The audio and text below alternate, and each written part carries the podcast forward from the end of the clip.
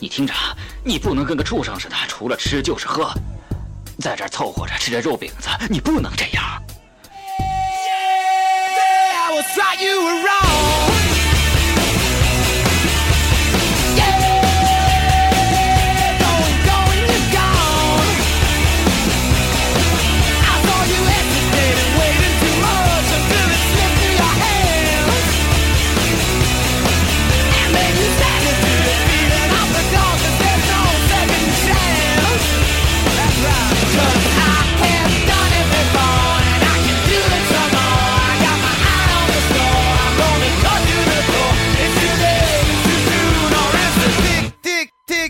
在收听的是来自会语综合症康复中心史上最不靠谱广播调频 A 零二四点兆赫的周小寿电台。You are listening Monster Charles Radio.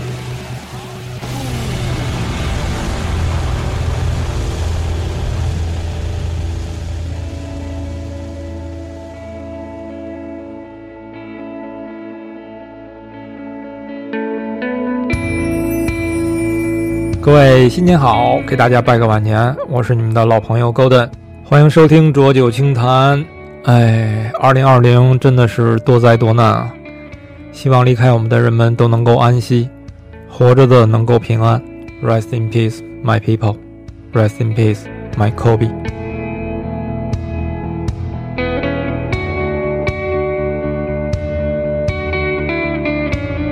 这应该是我们电台更新最快的一期节目吧。嗯，我也不知道，好像刚开始录音乐节目的时候，那会儿更新的比较勤，但是那会儿那个嘴跟棉裤似的啊，总说错话，这真是我过得最丧的一个春节啊！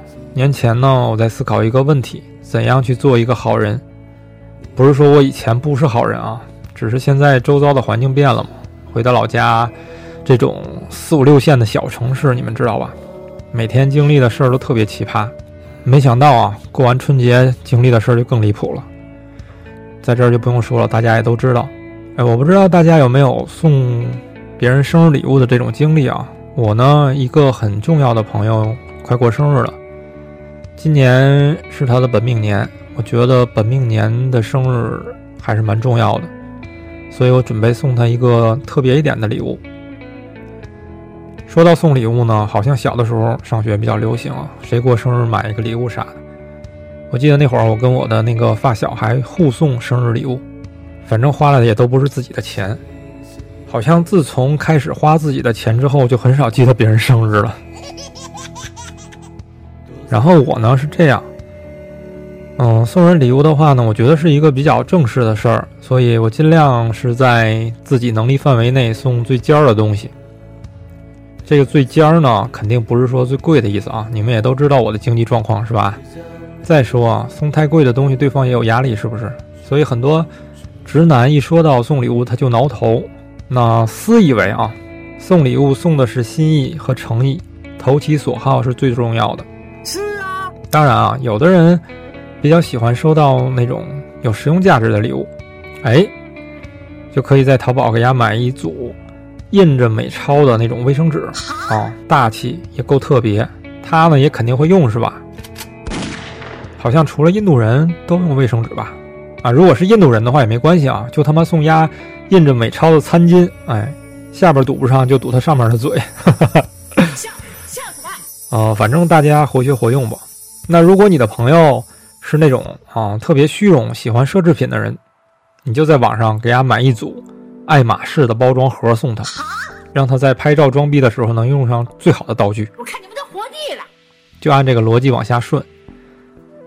啊，其实很多时候，我觉得啊，收到礼物最开心的还是拆礼物的时候，因为不拆，他脸上那个笑就永远是那种薛定谔的笑，你知道吧？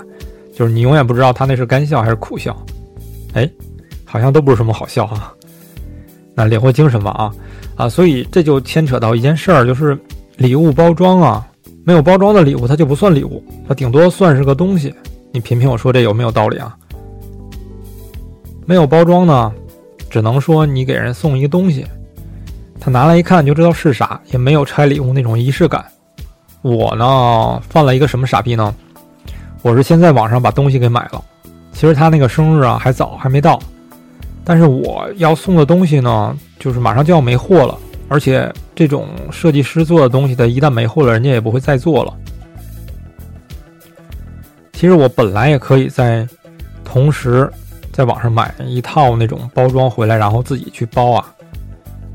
我也不知道那天怎么想的，就非想拿回来到外面去包。然后这个决定导致我干了一件特别傻的事儿。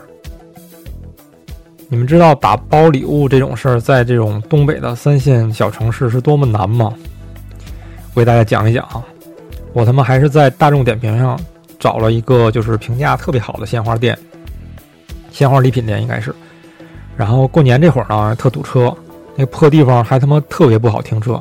我的车要不是三个轮的，就他妈被贴条。到了之后呢？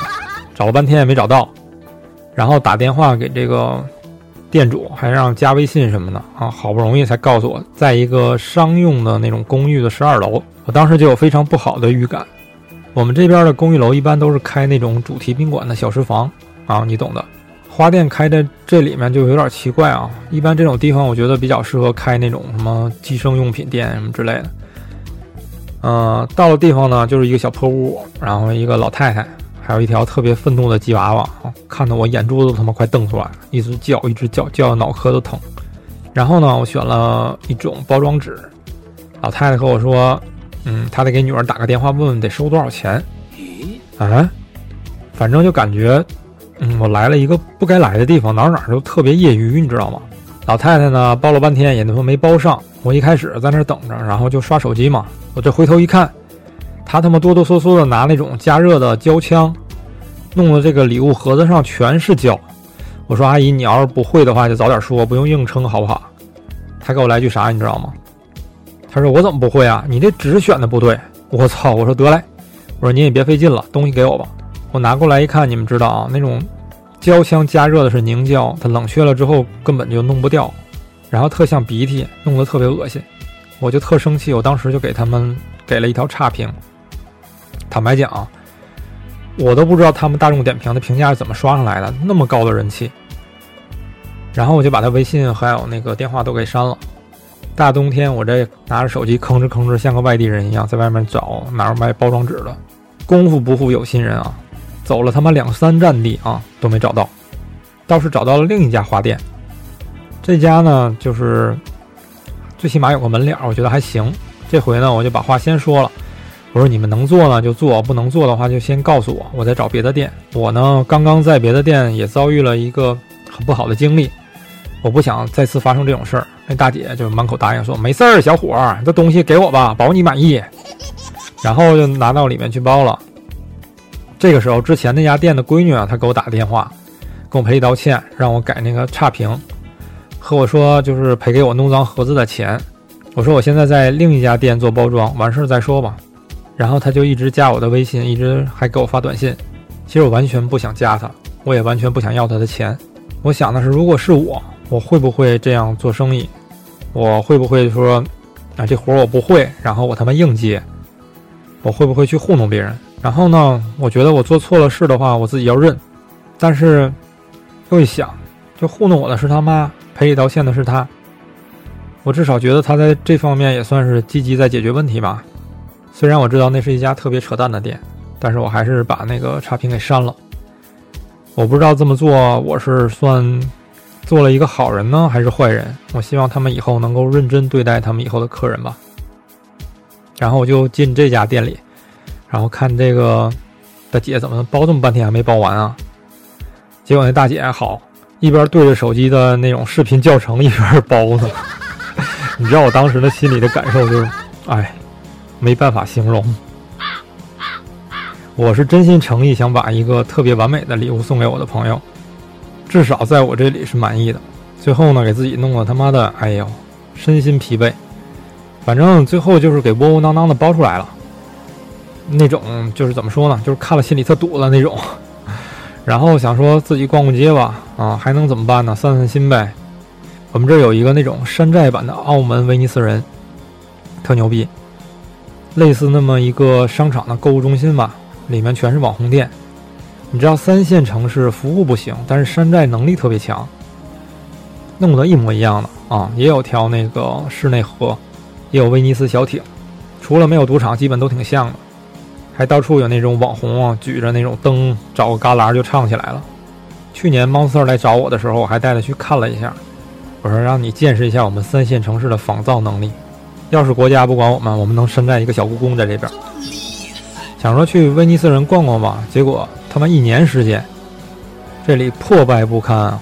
所有的商户基本都撤了，一片狼藉。但是还对外开放，我也不知道是为啥。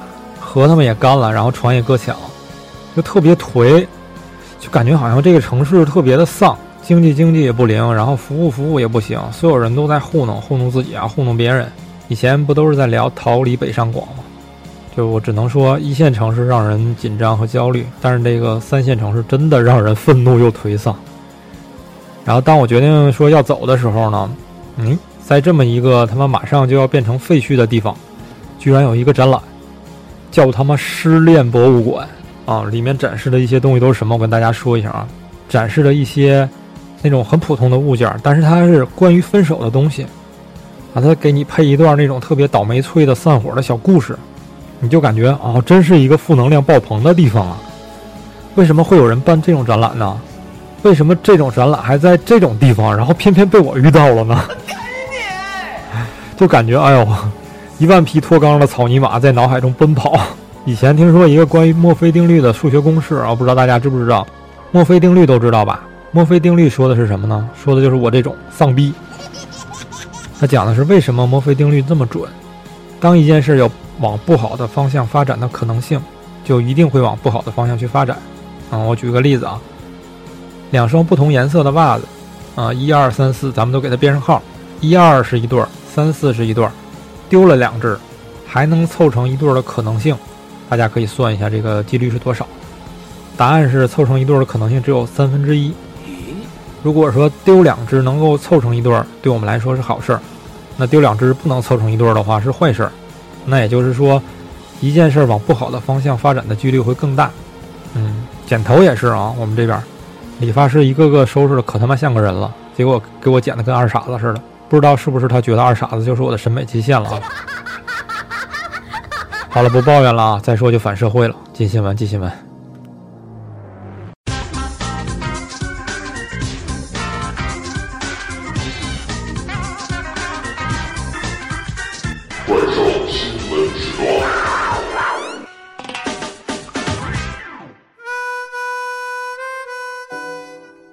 怪兽新闻第一条，其实澳大利亚山火已经发生了有段时间了。我对这件事儿之前一直也是没太关注啊。我唯一关注的就是我有一个澳大利亚的姐姐，她跟我说呢，说没有什么太大的影响，就是空气跟世界末日一样糟糕。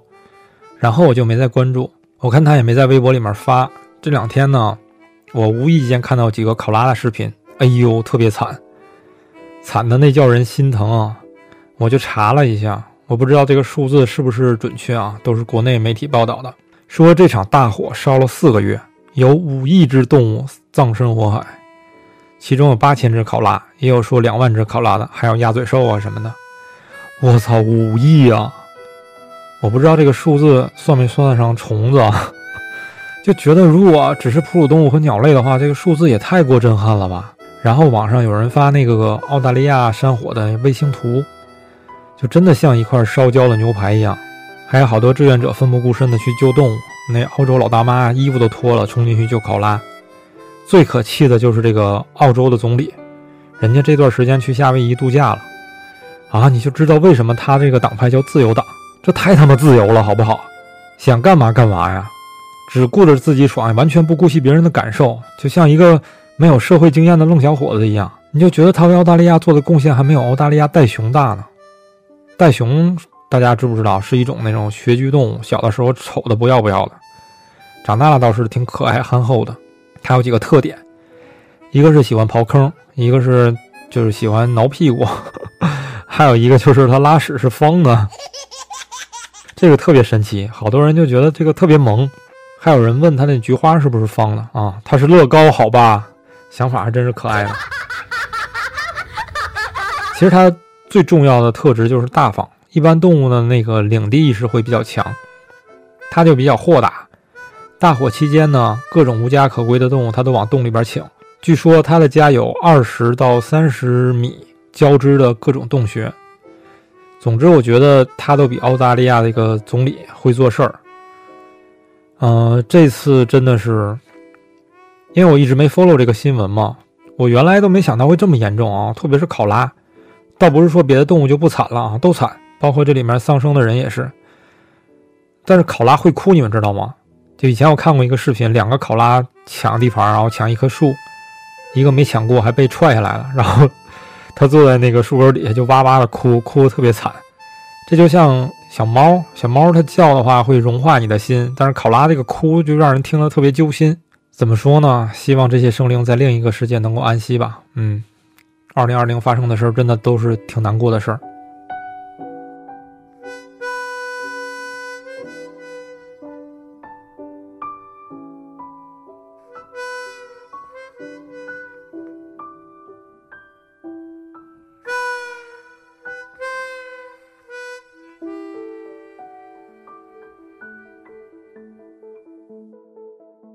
加拿大有一个真人秀的节目叫《Ultra Rich Asian Girls》，那这个节目是干啥的呢？他就是找了几个亚洲的小姑娘，然后炫富，看他们谁更有钱啊，展示他们的生活，什么私人飞机啊，什么他妈的私人小岛啊啊，你就感觉什么都是私人的啊，我们他妈什么都是共享的，觉得这几个小孩特牛逼，然后小姑娘嘛，年纪轻轻就跟那小少奶奶似的。我也不知道这种节目有什么好看的啊，这不是找骂吗？倒是播出有一堆人在骂，不过这不是重点啊。里面有个女孩叫赵一鸣，她跟这里面呢表现的算特有钱的。节目播出的第二年，也就是二零一五年，她在节目里展示的豪宅发生了一起凶杀案，死者呢是赵一鸣的表舅，叫苑刚，凶手呢是赵一鸣的父亲，叫赵立。这个赵丽呢，李院刚弄死之后呢，切了一百零八块？最有意思的就是报案呢还是赵一鸣的妈妈，左右为难之后，他还是选择了大义灭亲。这个表舅院刚是干嘛的呢？他是一个富豪。赵一鸣在节目里面所嘚瑟的什么豪宅啊、私人飞机啊、私人小岛啊，全是表舅的。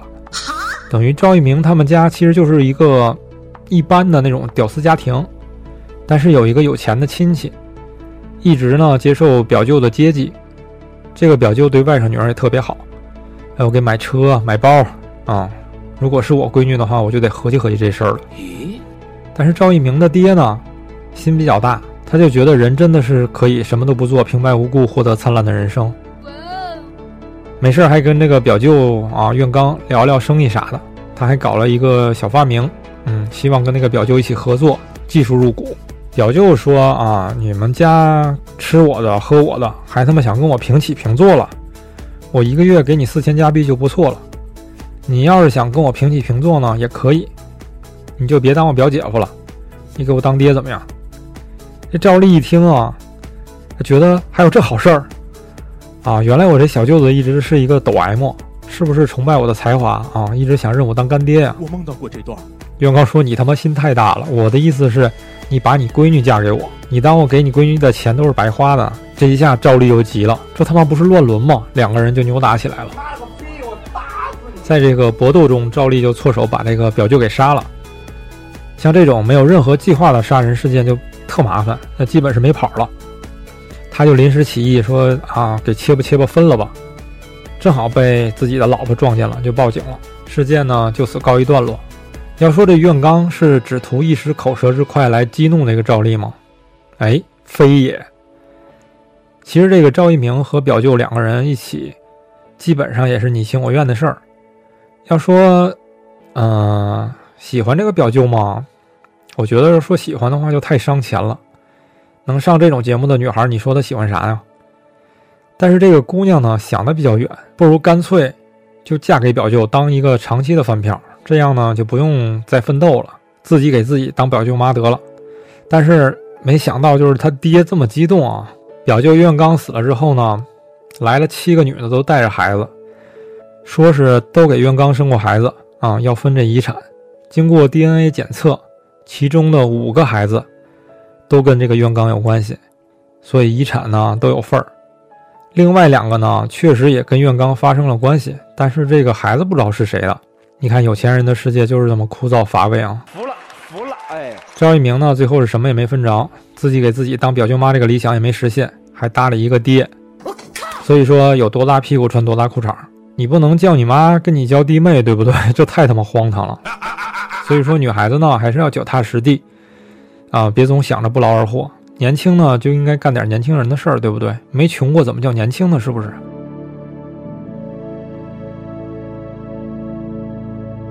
下一条新闻是一条体育新闻：综合格斗 UFC 年初大秀 UFC 二四六啊，二四六期，这个著名的嘴炮康纳麦克格雷格沉寂了这么长时间，终于复出了，而且四十秒 KO 了他的对手牛仔，非常短暂的比赛。国内呢也有很多嘴炮的粉丝啊，特别迷恋康纳。我呢原来也蛮喜欢他的，他虽然是个大嘴巴吧，也喜欢自我炒作。嗯，也是 UFC 目前票房号召力最强的一个选手，但是呢，他吹的牛逼他都他妈实现了，就我觉得这还挺厉害的。我原来觉得他这个人啊，就是那种，只是装的很嚣张，但是这人一有钱了之后，你就发现啊，他也不知道自己的角色是演的还是真实的。比如和普京拍照的时候啊，手搭人肩膀上，要不是普京的保镖提醒他，他还不知道自己手往哪放呢。他的负面新闻也特别多，嗯，最让我接受不了的是。他在酒吧里打了一个老人，这个我真的完全接受不了。你是一个职业的拳手，在酒吧里去打一个七八十岁的老头，你再牛逼我也没办法喜欢了。包括上一次啊对战俄罗斯的小英，也是攻击了人家家庭，还有穆斯林的宗教，各种造势。结果比赛的时候被骑着打，小英问他说：“你还逼逼吗？”他说：“啊，这完全是为了生意。”最后妈妈妈妈妈妈认输了啊！这个人就是。我觉得他是一个完全利己的那种机会主义者。我不知道发生了这么多事儿之后，为什么还有那么多人喜欢他，而且还喜欢他死心塌地的？是不是我们从小接受的教育不一样啊？我就更喜欢英雄一样的人物，像格斗沙皇菲多，像那样的人，迎难而上，永远不怂啊，而不是这种耍手段。我不知道从什么时候开始啊，大家开始拿小人当偶像了。这个社会真的是变得让我越来越不理解了。是啊。最后要说的呢？嗯，也不是我黑啊，就是嘴炮这场四十秒的 TKO 比赛，你们没练过的呢，就当真的看吧。但是我可以负责任的告诉大家，这就是一场非常扯淡的，为了他的付出造势的那种商业假比赛。别跟我说什么牛仔啊，多么多么敬业啊，怎么可能说打假比赛呢？我觉得只要钱到位啊，自己都他妈能给自己当表舅妈了，还有什么事不能发生呢？UFC 那种高水平的综合格斗，就是防那种高扫踢。没有人伸手伸那么直的，就算是误判啊，觉得对方出的是中扫，也会把重心放低守护头。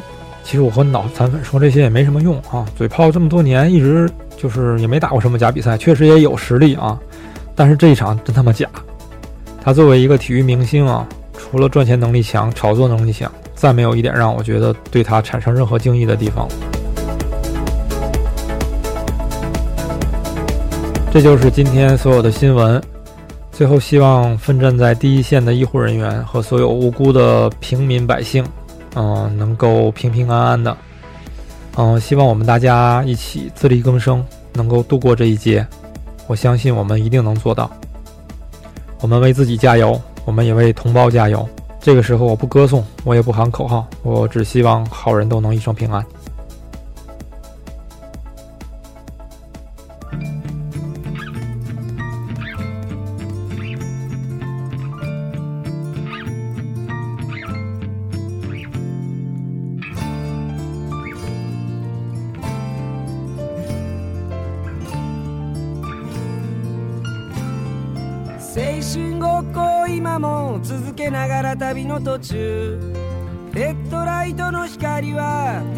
しか照らさない。真っ暗な道を走る。胸を高ぶらせ走る。目的地はないんだ。帰り道も忘れたよ。壊れたいわけじゃないし。壊したいものもない。だからといって全てに満足してるわけがない。夢の中で暮らしてる。夢の中で生きてゆく。心の中の漂流者明日はどこにある？生きててよかった。生きててよかった。生きててよかった。そんな夜を探してる。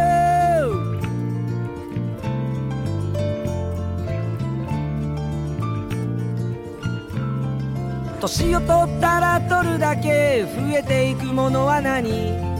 年を取ったら取るだけ透き通る場所はどこ10代はいつか終わる生きていればすぐ終わる若さはいつもすっぱだか見苦しいほど一人ぼっち生きててよかった生きててよかった生きててよかったそんな夜を探してる生きててよかった生きててよかったかった。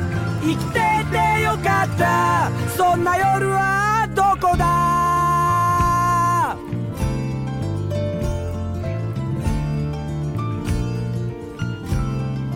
僕が今までやってきたたくさんのひどいこと。僕が今まで言ってきたたくさんのひどい言葉。涙なんかじゃ終わらない忘れられない出来事。一つ残らず持ってけ。どこまでも持ってけよ。生きててよかった。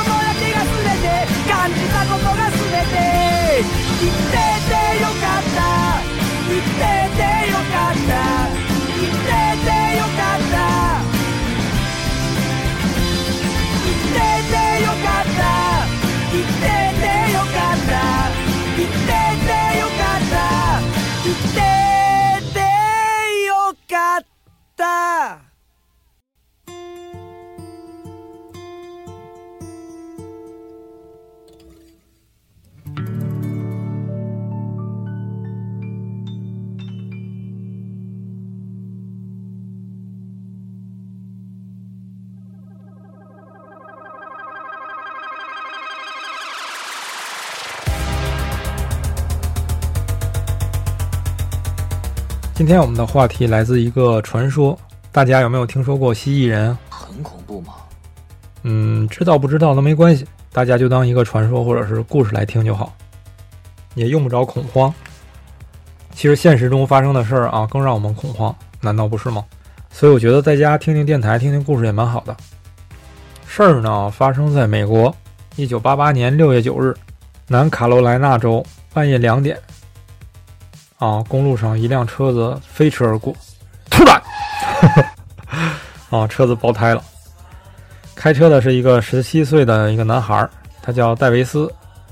他正在给车子换胎的时候呢，突然，这回真的是突然了啊！发现一个红色眼睛，然后绿色身体那么一个怪物正在看着他。十七岁的小伙子啊，正是血气方刚的时候，属于那种就是现在在微博上比较 比较容易被冒犯了那种群体。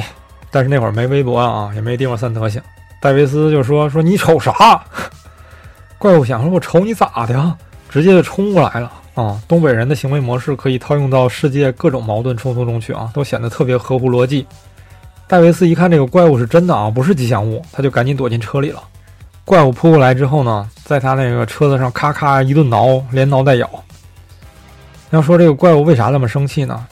我给大家解释另一件事儿。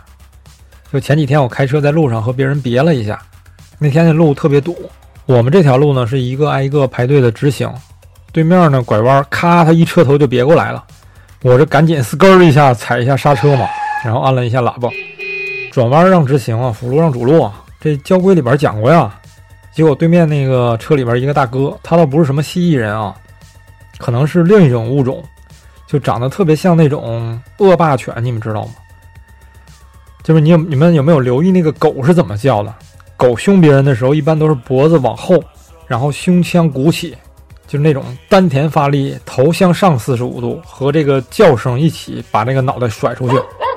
就当时这大哥给我来了一套这个动作，我看他口型应该是给我妈拜年了，我说赶紧把手叉给踩住，然后下车啊给他回个礼。结果大哥呢，可能是残废，也可能腿是假的啊。就是他，他下不了车，他他第一件事是赶紧把门给锁上了。这个戴维斯的反应跟这大哥反应差不多啊，他第一时间也是把先把门给锁上了。怪物的反应跟我也差不多，在外面就砸车。那惊恐之余呢，这个戴维斯隐约看见这个怪物啊，只有三个手指，想说这个绿皮大哥是不是山口组的？怎么就剩仨手指了？戴维斯就特别害怕啊，人都是这样，凶的时候不想后果，怂的时候就懵逼。就是还是有事儿别怕事儿，然后怕事儿的时候呢就别闹事儿。你说你开始客客气气的多好是吧？他当时呢就一脚油门踩到底，头也没回，一溜烟儿往家跑。啊，到家之后呢把这事儿告他爹了。这爷俩一合计说这得报警啊，车都给我们砸了，对吧？警察来了之后呢，一看这车确实给砸了，而且到处都是划痕。顺着这条路往上找，发现这附近的灌木上也有这种三指的划痕。最狠的是，警方找到了这个怪物的脚印，而且还做出了这个脚印的模型。这个脚呢，也是三个指头。测量了一下，这个脚印有三十六公分，步幅呢大概有一百零二公分。根据这个脚印的大小和步幅，推算出这个怪物大概有两米高。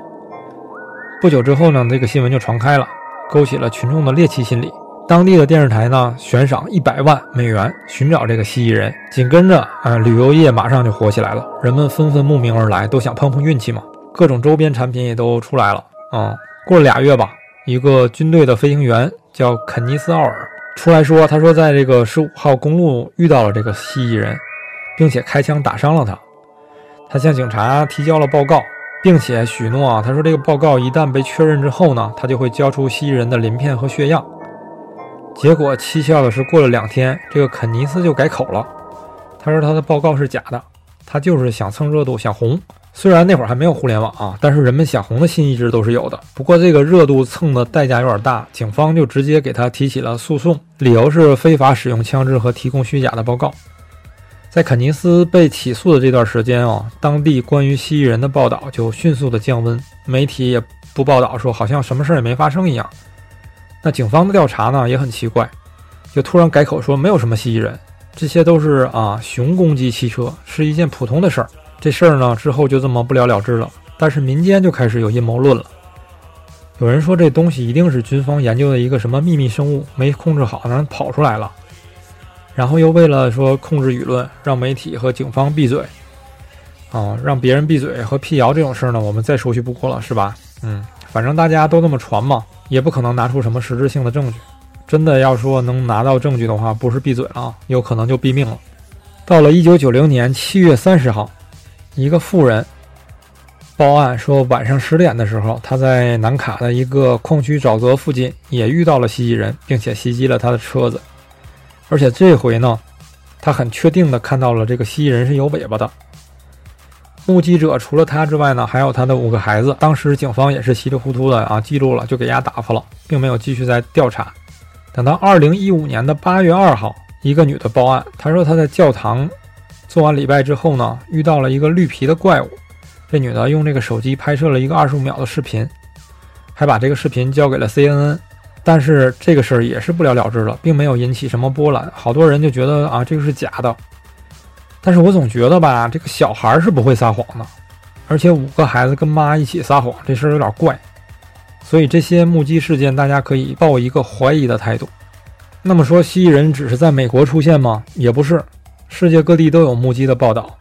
在越南的韩松洞，有人还拍摄到了蜥蜴人的照片。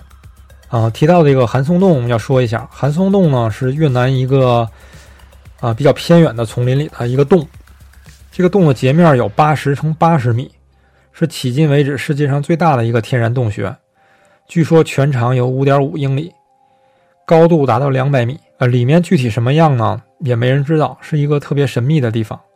在这种神秘的洞穴里面出现一个神秘的生物，哦，显得就比较合理了，是吧？说到洞穴呢，不得不提另外一些事儿。一八六九年的时候，北美铁路大动脉建设的时候，大批的华工就跑到了洛杉矶来干活，包括华英雄啊，也是这个时候来的，是吧？在建洛杉矶车站的时候呢，工人们发现有好几个洞穴的入口，有好奇的华工就进去看，然后就再也没出来，就这么神秘的消失了。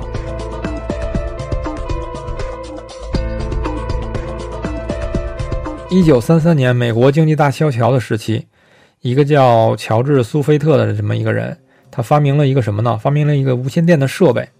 他声称这个设备能够根据共振的原理检测到地下的黄金。结果他发现了一个洛杉矶地下的迷宫。这个地下的洛杉矶城和太平洋相连。在研究的过程中，有一位来自印第安霍皮族的酋长就来找这个乔治。霍皮族呢是一个特别古老、神秘的部落。他告诉乔治一个惊天的秘密，这个秘密呢是来自霍皮族的一个传说。他说，这四千到五千年前有一场流星雨袭击了美国的西海岸，陪你去看流星雨落在的地球上。嗯，歌词都是这么写的，但是真的落在地球上了啊，眼泪就落在我肩膀了。当时美国的原住民就是是印第安人嘛，他们受到了非常严重的重创，幸存的人都吓坏了。大家合计了一下，说觉得都不想再看流星雨了。啊，他们就决定去地下避难，去的呢就是这个乔治所发现的地下城。那么说，这个地下城真的是印第安人挖出来的吗？这根本来不及啊，肯定是原来就有的呀。而且地下城里面住着其他的种族，不是爱挠屁股的澳洲袋熊啊，而是蜥蜴人。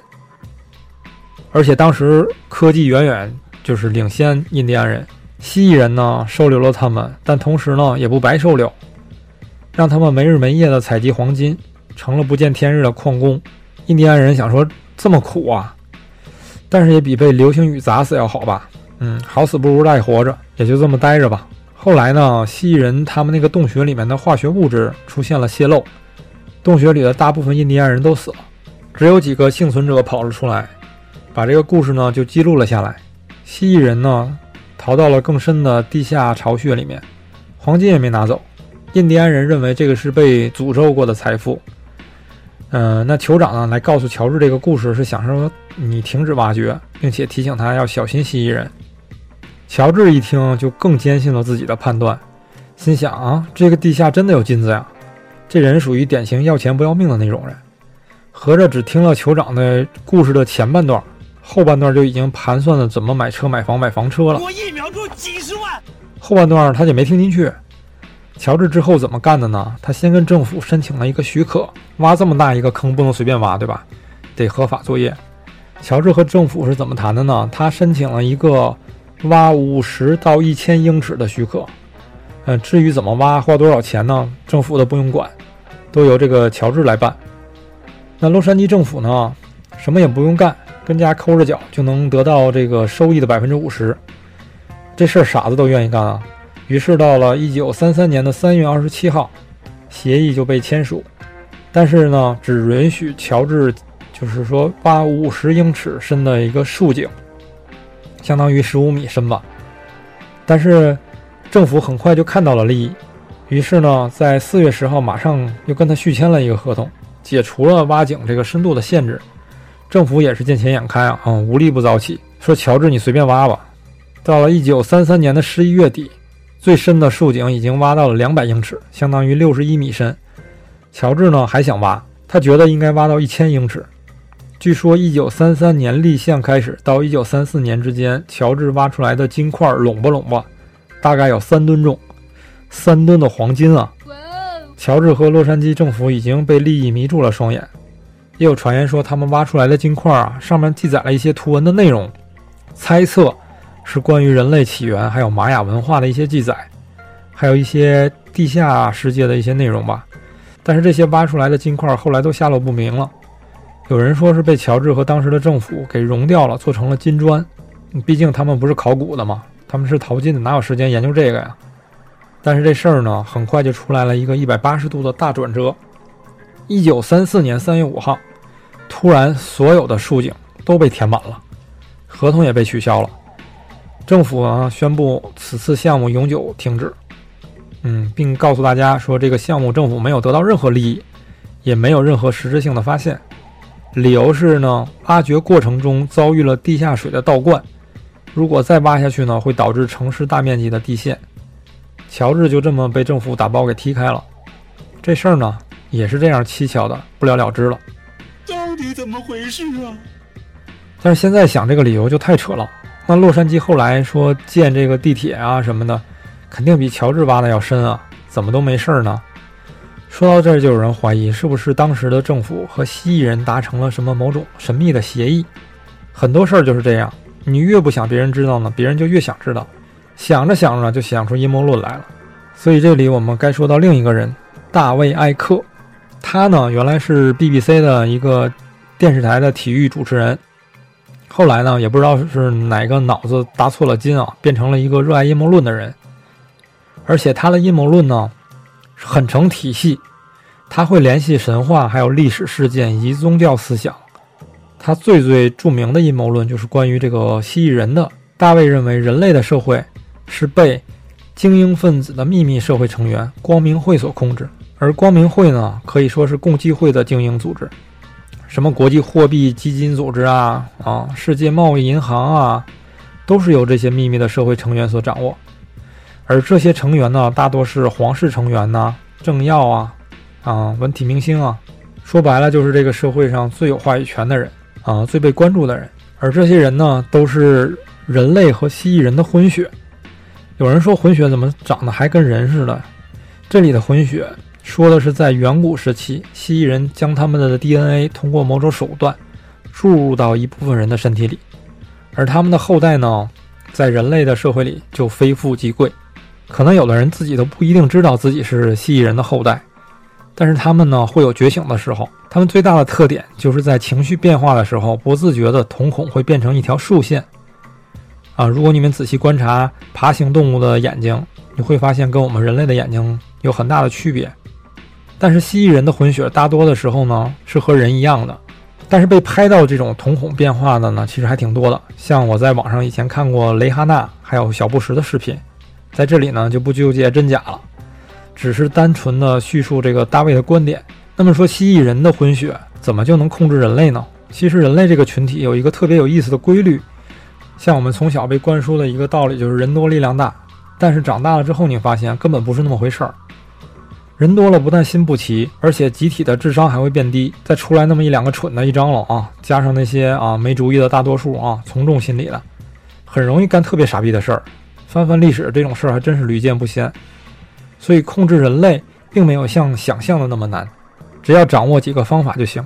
大卫·艾克提出蜥蜴人用的是三招啊：制造问题、累计反馈、给出方案。这什么意思呢？我举个例子，我小学的时候转过一次学，因为我在原来的学校总被欺负嘛，老师也不喜欢我，而且我爷爷奶奶不太会教育孩子，给我一天弄得贼自闭。转学的第一天呢，因为是新的环境嘛。我小的时候个子又特别高啊，就没有人知道我原来是个怂逼。我呢就跟我们的当时的那个体育委员打了一架，确切的说是我打他，他没敢还手。那我为什么敢打他呢？首先，我当时我我也不知道他是体育委员。再一个是因为我在原来的小学一直被欺负，一直被打嘛，我要抓住一个机会改变人生。啊，再说我累积了那么多的经验值，就是也够了吧？就算打不过挨打这事儿，我已经习惯了。总之呢，问题是制造出来了，然后这件事儿就传开了，同学们都在议论说新转来那个学生挺厉害啊，是个刺儿头啊，别惹他啊，这就累积了反馈。然后呢，我给出了方案，我和他们说，以后谁他妈敢欺负我们班的同学来找我，我第一个干他。哎，就这样顺利的笼络了人心，彻底改变了人生，从食物链的最底层转到了食物链的最顶层。你仔细去想，发现其实很多事儿都是按照这个套路来走的。包括国家和国家之间是怎么干的，也是这样。所以蜥蜴人他们遵循着这个规律控制了人类，也就是为什么那么多啊明星还有这种新闻记者，嗯，被传是蜥蜴人，掌握话语权，制造舆论就方便的多了嘛。大卫的这一套理论呢，说忽悠了多少人呢？据调查，有百分之四的美国人认为他说的是真的，那剩下的可能觉得他疯了。其实累积了前面那些事件之后呢，我在想一个问题：如果没有大卫·艾克这样的一个人，会不会相信蜥蜴人存在的人会更多？可能我讲完前面那些目击故事的时候，有的人心里就合计了：哎，到底有没有啊？但是我一讲这个，当时有的人就拍桌子了，说：“你妈生活都已经这么难了啊，老子还他妈被一群蜥蜴给控制了！”哎，这就是大卫存在的意义。也许，他就是蜥蜴人混淆视听的一种手段也说不定。之前我看过一个奥巴马上脱口秀的片段啊，主持人就问他说：“如果我是你的话，我第一时间我就冲去五十一区看到底有没有外星人。”奥巴马的回答也很风趣啊，他说：“啊，所以你当不了总统嘛？那外星人不会让我们这么做的，他们对我们监管很严格的。”主持人又问说：“那个克林顿总统有调查过五十一区，但是他没有发现任何跟外星人有关系的东西。”奥巴马的回答是：“他说那是因为我们被告知只能这么说。哎，当时呢大家都嘻嘻哈哈的嘛，也都没当回事儿。但是这个话如果换一个语境，你们仔细品品。”是不是细思极恐？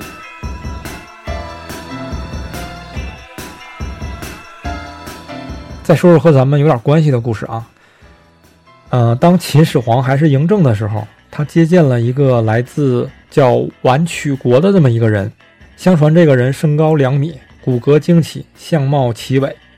他乘坐一个从这个海里边冒出来的这么一个，现在看类似飞行器的一个船吧。两个人聊了什么呢？没人知道。之后呢，秦国就开始冶炼青铜，并迅速的统一了六国。现在出土的那个秦剑，不知道大家有没有看过？我们小时候看过一个动画片，叫《希瑞公主》，可有年头了啊。她拿的就是这种剑，她每次变身的时候都喊一嗓子啊：“赐予我力量吧，我是希瑞。”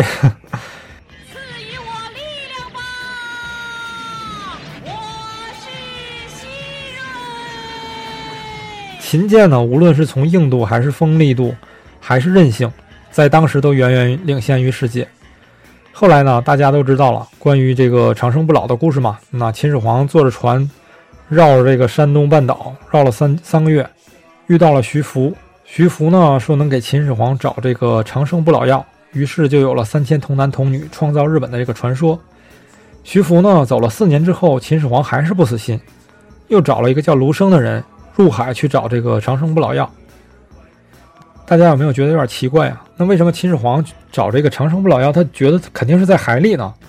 我们大胆猜测一下啊，那有没有可能他找的不是药，而是一个能告诉他长生不老方法的人呢？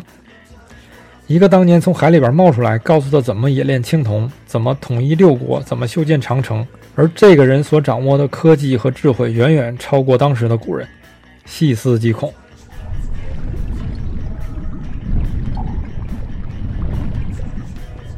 关于蜥蜴人啊，也不仅仅只有传说。加拿大呢，一个古动物学家，他叫戴尔·罗素，他从事研究恐龙已经有四十年了。他就提出了一个思想的实验。他说，六千五百万年前，一颗小的行星撞击了中美洲，大部分的陆地的呢恐龙都灭绝了，幸存的就是能刨坑的哺乳动物和一些会飞后来进化成鸟的动物。难道说除了哺乳动物，陆地的恐龙就不会躲起来吗？这不一定啊。科学家发现一种恐龙叫做商齿龙，它生存于晚白垩纪，约七千五百万年到六千五百万年前。最初呢，因为它的尖牙齿而得名。刚开始人们认为这是一种蜥蜴，后来呢又把它归类为一种长相比较呆笨的恐龙。后来把它那个骨骼组合起来之后呢，才发现之前的认识是完全错误的。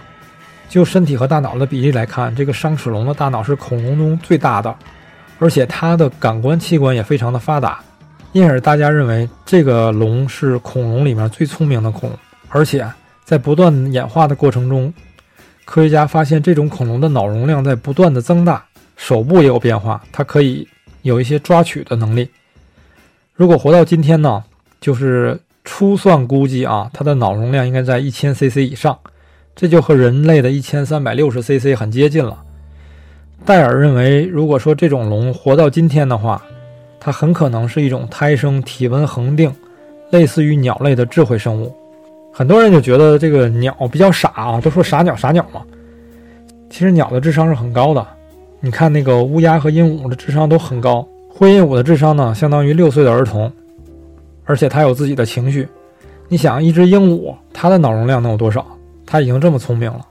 如果戴尔这种假设成立的话，在六千五百万年前的那场灾难中，幸存了一部分的恐龙选择了穴居，并且一直进化。而人类的祖先呢，我们的南方古猿，距今大概有三百五十万年。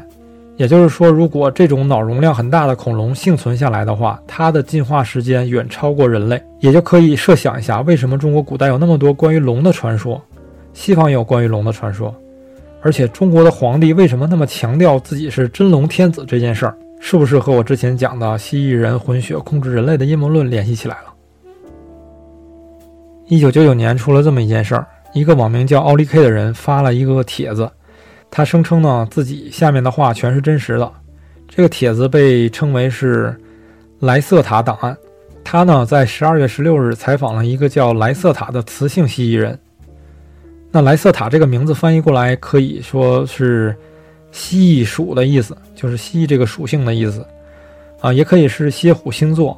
可能大家不是很熟悉啊，蝎虎星座是什么？蝎虎星座是在那个仙后座和仙女座之间那么一个星座。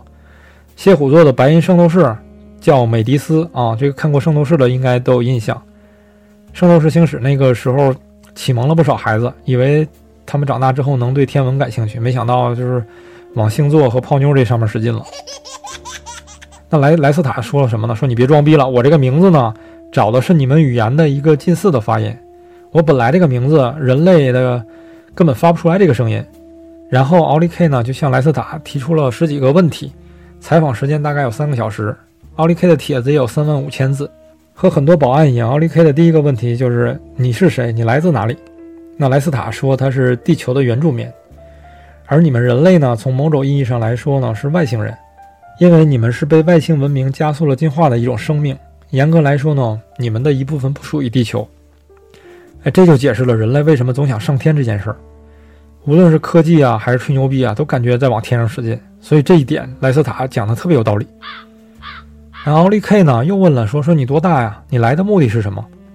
莱斯塔说，啊，我们跟你们的那个计时单位不一样，换算成人类的时间呢，我大概就是二十八岁。我是一个研究社会学的，我来研究当人类得知到真相之后的反应。我并不担心自己的种族被公开，因为人类的社会充满了谎言和疯子。就即使被公开了，我也不担心，也没人相信你。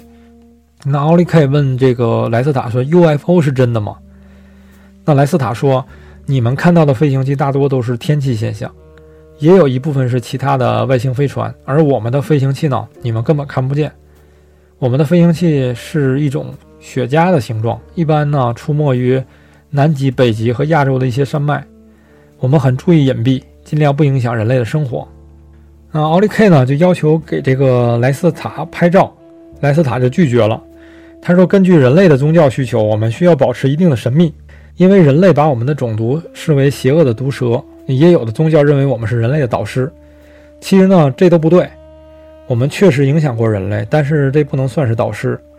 对人类呢，我们并不感兴趣。我们的外表和人类相似啊，男性也有生殖器，比人类的要小，因为他觉得外露的生殖器会比较容易受伤。所以他说，人类社会的生殖器崇拜是很愚蠢的。”蜥蜴人比较崇拜性能力，而不是说性器官的大小。这话估计黑人兄弟听了就不乐意了。那莱斯塔还说，啊，蜥蜴人的世界等级制度是非常的清晰的，天生的就有白色的啊、黄金色、红色、灰绿色和蓝色。蓝色的蜥蜴人是最高的高阶贵族，那红色的就是武士阶级，灰绿色的就是比较底层的阶级。莱斯塔说：“说你别看我是灰绿色的，嗯，但是我会变形哦。”心灵感应、隔空移物这些我都会。说着呢，他就给这个奥利 K 展示了一个隔空移物的技巧。他说变形呢是他们种族基因决定的。那心灵感应呢，大多数生命都有这个能力，人类是属于过于依赖了文字和语言，于是这种能力退化了。隔空移物呢是一种物理幻想出来的概念，一切物质的存在都是由。场效应和能量聚集的一种表现形式，而人类的大脑呢，只会固执地看到一方面，所以很多东西没办法理解。意识呢，也可以有物理存在的一种方面，后等离子状态，所以可以根据精神的力量来影响宇宙。那在这其中呢，灵魂也参与了这个过程。人类呢，说到底还是不相信灵魂的存在，所以他说：“我说这些呢，你们也根本就理解不了。”我没想到这蜥蜴人比我们东北人还能吹牛逼啊！我怀疑这个姐姐不是来研究什么社会学的，她就是来吹牛逼过瘾来了。但是莱斯塔接下来讲的一些内容呢，就颠覆了我们原有的认知。他说，六千五百万年前，他的很多祖先都死掉了，不是我们人类科学家认为的那种自然浩劫，而是两个外星的种族争夺资源造成的。一个是类人的种族，来自小犬座的南河星宫；一个是爬虫类的种族，来自另一个平行宇宙。那类人的种族呢，比爬虫的种族早一百五十年来到了地球，建立了基地。之后呢，先进的爬虫种族来了，两边语言不通，沟通失败，就为了抢夺地球的铜资源啊，大打出手。两边呢一开始是势均力敌，后来呢，南鹤星人还占据了一点优势，但是他们没想到啊，爬虫族是从另一个平行宇宙来的，实际上是比他们要先进的，一直收着打呢。结果爬虫族给惹急了，放了大招了。爬虫族使用了秘密武器，造成了地球两百年的核冬天，南鹤星人全军覆没。给地球搞成这逼样之后呢，爬虫种族也离开了。那地球的辐射尘埃产生了大量的铱元素，后来的人类科学家误以为这就是小行星撞击地球所产生的。一百五十万年前来了一波金牛座的 B 宿五的外星人，他们呢高大白皙，害怕阳光。他们来到地球研究的是类人猿，他们创造了七次的人类文明，好像是在做实验一样。他们把人类的文明建立起来之后又毁灭。第五个人类的文明呢，距今有七万五千年，建造了金字塔。那第六个文明呢，在一万六千年前的时候留下了海底的遗址。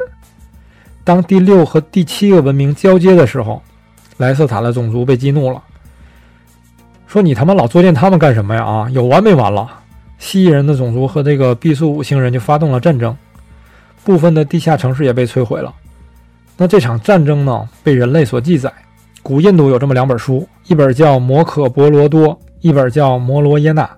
那距今呢有两千三百年，讲述了是公元一万年前的一场战争。书里面详细的记载了飞行器和核战争的细节。毕宿五星人撤离之后呢，第七次的文明，也就是我们现在的人类文明，是靠人类自己所发展出来的。但是毕宿五星人在创造人类的时候，在人类的认知基因里面上了一把锁。莱斯塔说，人类没有思维。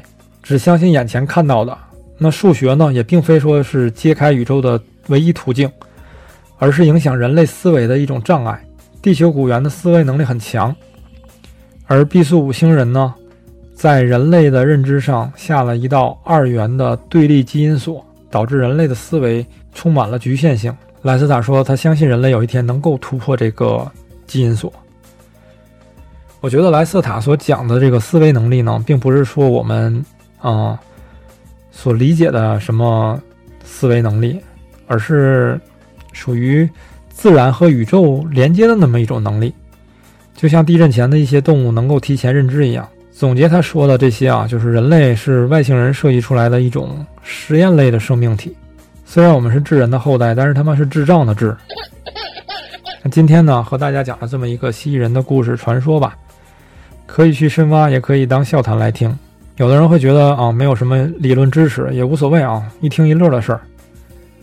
最后讲一个真事儿：一九六三年的时候，土耳其一个哥们儿家的墙坏了，他修墙的时候呢，就发现了一个密室。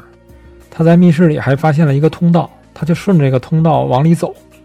于是他发现了一座地下城——卡帕多奇亚地下城，距今有两千五百年，地下有八层，至今还没挖掘完。有水井，有餐厅，有马厩，还有坟墓，能装下十几万人。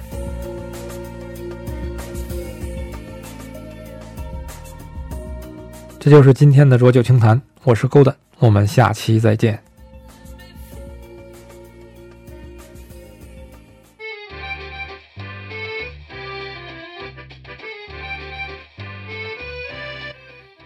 不管你在什么平台收听到我们的声音，都欢迎订阅、收藏或者关注我们的电台，这样你就能及时收听到最新一期的节目。感谢转发我们的节目给你的朋友，带去些欢乐。